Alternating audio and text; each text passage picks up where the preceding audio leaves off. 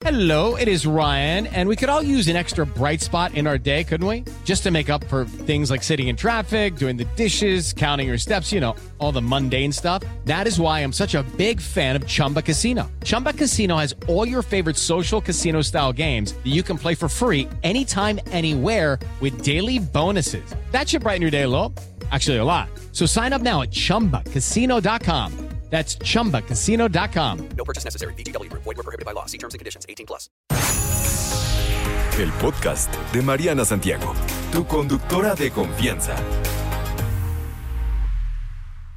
Hablemos y empecemos sobre este tema que está muy de moda y que insisto que está muy mal llevado.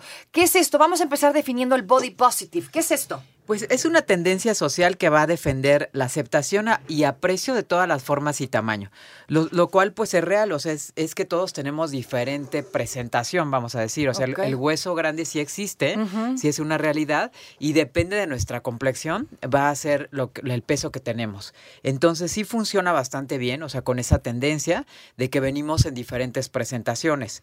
Y bueno, pues obviamente lo que se trata, de lo que se trata es de eh, promover eh, la anti-gordofobia, o sea, que no exista esta parte de discriminación o que se tenga un prejuicio contra las personas que tienen sobrepeso u obesidad u, u otra forma de cuerpo. Por ejemplo, las mujeres se daba mucho que todas deberíamos de estar tipo Barbie, ¿no? Y entonces de repente alguna chica empezaba a hacer pesas o a nadar y la criticaban por tener más masa muscular. Y otro de los puntos también, pues, es el estigma, el pensar que las personas no pueden bajar de peso porque eh, son flojas o no le echan ganas o, ¿no? Cuando finalmente esto no es una realidad. Esto es un trato injusto hacia las personas que tienen sobrepeso O o sea, ¿eso obesidad. sería gordofobia? Claro, eso sería gordofobia, el, el estereotipar, el pensar que, eh, ah, pues que hagan dieta y ejercicio, ¿no? Si eso fuera tan fácil, ya lo hubiéramos resuelto, ¿estás de acuerdo? O sea, finalmente esto sí es una enfermedad y es multifactorial, no nada más depende de echarle ganas, ¿no? Así totalmente. Entonces, ¿qué es la gordofobia? Tiene que ver mucho con los medios de comunicación y la publicidad. Esto de, de poner a las modelos y a, y a los modelos, porque los hombres también tienen pues este tipo de tendencia, Sí, ¿no? Hacia no tener músculo o incluso los muy delgados o los que tienen sobrepeso, pues también tienen este tema de estereotipo. Y otro, pues, esta representación de las personas con sobrepeso que se llaman en manera despectiva como que son perezosas o como que no son tan, eh, a lo mejor, cuidadosas, ¿no? Que no tienen control. Y pues existe, por supuesto, una discriminación laboral, o sea, está marcadísimo de que muchas veces no, no los contratan o no los promueven por tener sobrepeso. Y otro, pues los comentarios y actitudes personales, que lo peor de todo es que eso también se da en el sector salud. O sea, llegan a una consulta y lo primero que les dicen es, ah, bueno, es que le duele la cabeza por el peso, es que le dolió el pie también por el peso, ¿no? Y finalmente, antes de resolver o de atender o, O, de investigar qué tiene, ¿no? Claro, totalmente. Primero asumen que es el problema del peso, ¿no? Ok.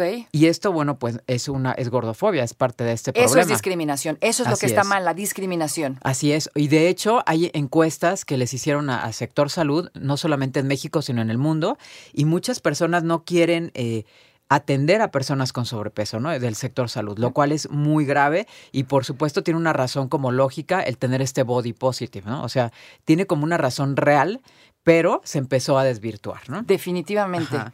Por ejemplo, el, el no operar a alguien por, por tener sobrepeso, esto sí es una realidad. O sea, finalmente si lo operan, se va a complicar, ¿no? Entonces se empieza como a confundir. Me explico, es como una línea muy delgada. Exacto, que creo que cruzamos sin querer. Exacto, ¿No? ajá. Porque en esta, en esta, mm, digamos, necesidad, ¿no? De, eh, de combatir la discriminación, porque eso es lo que estamos tratando de hacer, o lo que hace ese body positive, es combatir la discriminación. Creo que se cruzó la línea, ¿no? Entre la salud, lo que está bien y lo que no. Sí, claro, totalmente. Es como tener la glucosa elevada y que el dentista no te quiera atender.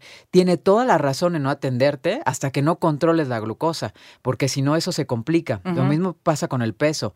Si tu peso está inadecuado, no te deben operar porque se te va a complicar. Y eso no es gordofobia, eso es una realidad, ¿no? Entonces, justo es esta línea delgada entre una cosa y otra, ¿no? Por ejemplo, el que una persona te diga, oye, me preocupa porque te veo mal, se llega a tomar como gordofobia. Y esto tampoco es gordofobia, ¿no? Finalmente, a lo mejor una persona que te quiere, sea tu mamá, tu pareja, quien sea, pues en realidad está preocupada por ti y por tu salud, ¿no? Claro, exactamente, ¿no? Porque ya lo has platicado tú, ahorita vamos a regresar a eso, ya has platicado las medidas, ¿no? Esto de medirnos, de que tu cintura no debe ser más grande que tu cadera, todas estas cosas, porque podrías tener un problema de salud. Así es, totalmente. Entonces, sí, de lo que estamos de acuerdo totalmente es no discriminar y no prejuzgar pero también en cuidarnos. Ya hablamos de la antigordofobia, ya hablamos qué es la gordofobia, que estábamos aquí diciendo que de alguna manera todo el mundo tiene un toquecito sin querer, ¿no? Y eso es lo que se pretende cambiar con este body positive. Hablemos de la obesidad.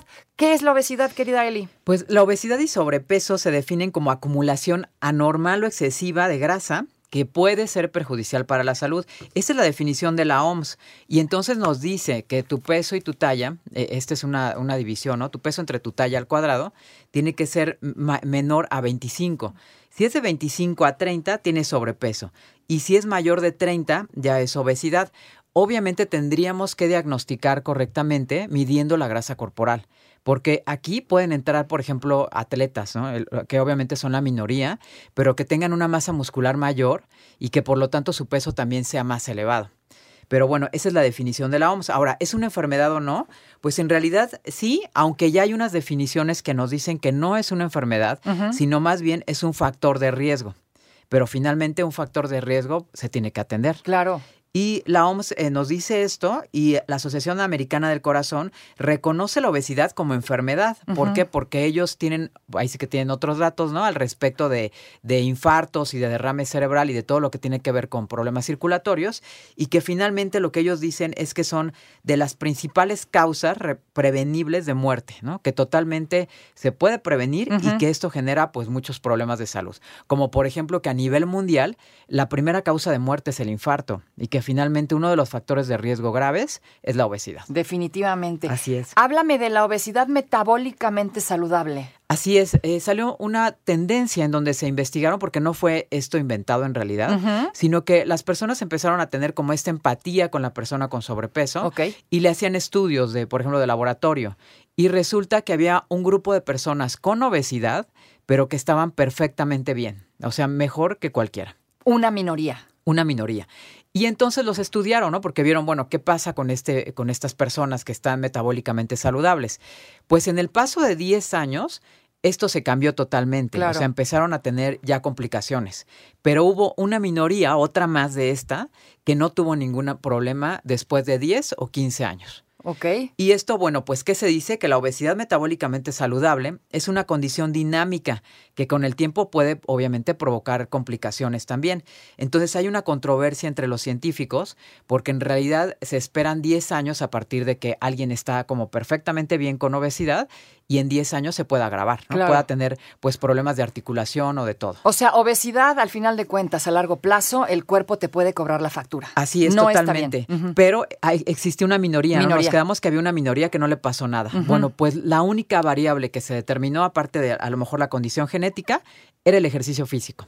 O sea, la única manera de que a lo mejor tú quieras eh, tener, eh, estar con obesidad y ser muy feliz, es que tienes que hacer ejercicio físico para que esto no se complique. Y además en una buena cantidad. No estamos hablando de los 150 minutos que nos dice la OMS, sino que estamos hablando de más de 250 minutos por semana por ejemplo, los jugadores de americano que llegan a tener pues pesos elevados para poder competir ¿no? para con los demás. los trancazos, sí. Exacto, ellos tienen una obesidad metabólicamente saludable. O algunos deportistas de judo, ¿no? Que obviamente no entrenan 250, entrenan hasta tres horas diarias, ¿no? Claro. Entonces, ese es el factor de protección nada más. Remedios que forman parte del problema, cuéntame de eso. Sí, tal cual es eh, un problema bastante grave la obesidad, como ya lo mencionamos, pues no se puede, ¿no? Ya cuántos años llevamos con el problema. Y uno de los problemas son las dietas milagro, el que las personas puedan tener eh, pues eh, una dieta que no la van a llevar correctamente, ¿no? O dietas muy rígidas, muy limitadas en calorías. No la van a poder llevar y esto pues no genera un apego a largo plazo. Entonces, pues es un problema grave. Lo que se tiene que hacer es centrarse totalmente en el músculo, no tanto en la grasa, y en cambiar los hábitos a largo plazo. Asesorarte con un nutriólogo o con un psicólogo para que puedas tener resultados pues adecuados y que tu programa de alimentación sea personalizado. Así que El único que te puede sacar del problema es el nutriólogo y como, eh, como digamos conclusión, esto de dar consejos no pedidos, que es lo que me decías. Así es. Estamos totalmente. hablando de gordofobia. Sí, gordofobia es lo que decíamos, la línea tan delgada, ¿no? Entre eh, tener o no, eh, por ejemplo, dar consejos no pedidos eh, o u opinar del cuerpo de alguien, esto ya no está, no, no está bien, no es correcto. Si no te están preguntando, lo ideal es que guardes tus comentarios. ¿no? Eso. Oigan, gracias querida Eli. No te preocupes, Mariana estará de regreso muy pronto. Recuerda sintonizarla de lunes a viernes de 10 de la mañana a 1 de la tarde por 88.9 Noticias. Información que sirve. Tráfico y clima cada 15 minutos. This is the story of the one. As a maintenance engineer, he hears things differently.